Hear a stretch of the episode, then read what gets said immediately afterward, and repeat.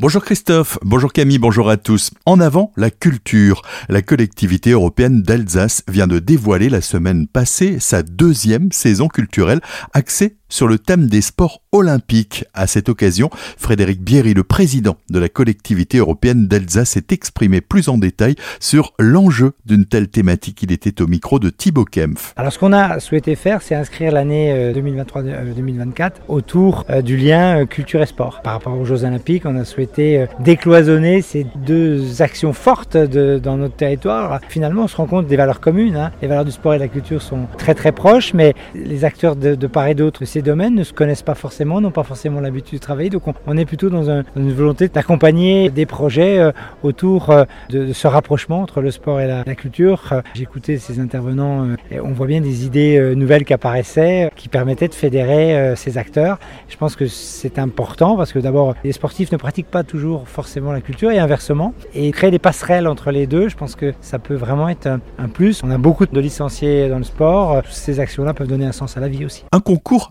littéraire a aussi été organisé pour les jeunes et les adultes. Les prix ont été remis à cette occasion. Les vacances d'automne s'annoncent chargées sur le territoire de la communauté de communes de Célestat.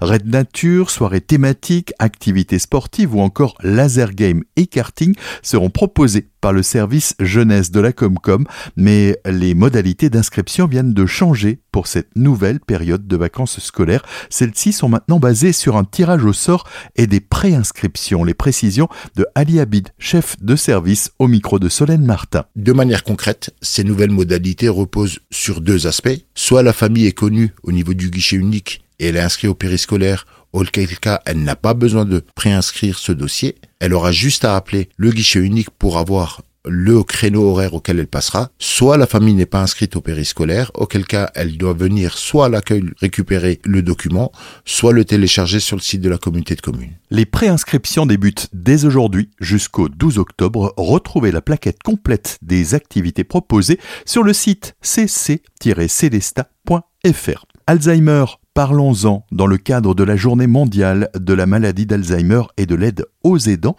Une rencontre est organisée cet après-midi de 14h à 17h dans le Barin au foyer culturel Georges Meyer de Dambach-la-Ville au programme du Théâtre Forum suivi d'un débat animé par un médecin gériatre, un événement qui s'adresse aux personnes aidantes ainsi qu'aux professionnels qui interviennent auprès des personnes âgées. Dans le Haut-Rhin, vous avez rendez-vous demain mardi à la médiathèque de Ensisheim pour ce même temps d'échange, là aussi, de 14h à 17h.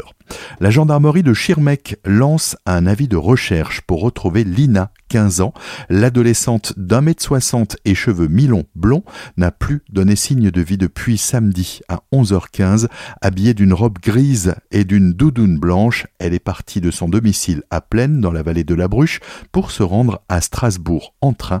Elle n'était pas dans le train à l'arrivée.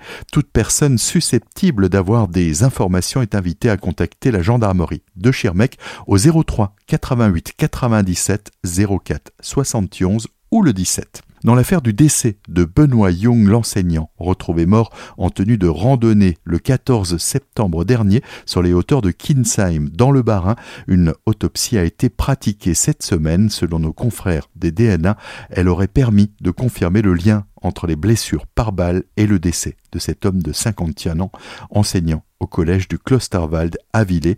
Les obsèques de Benoît Jung avaient eu lieu samedi à Heidelsheim. On termine avec un point sport. Les handballeurs célestadiens se sont inclinés ce week-end à domicile face à la lanterne rouge du championnat Cournon d'Auvergne avec le score de 30 à 30. Tiens, plus chanceux, le Racing Club de Strasbourg l'a lui emporté à Metz hier dimanche avec le score de 1 à 0 but marqué par Habib Diarra à l'occasion du derby de l'Est.